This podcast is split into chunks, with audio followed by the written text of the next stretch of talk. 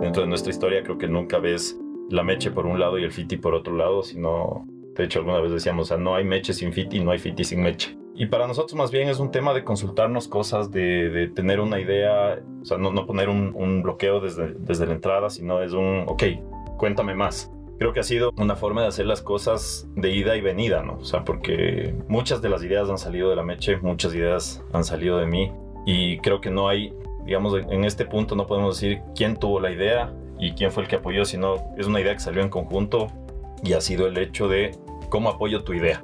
¿Qué ingrediente le puedo poner yo como para que tu idea se pueda hacer más grande? ¿Cómo le soñamos? Y creo que una cosa importante es visualizarle en grande. Yo no creo que sea un defecto, yo creo que tenemos ese espíritu de soñarles a las cosas en grande. No es ponernos una barbería, es soñar a dónde puedes llegar. No es montarnos un gimnasio, sino ver qué puedes lograr, qué tan grande puede ser.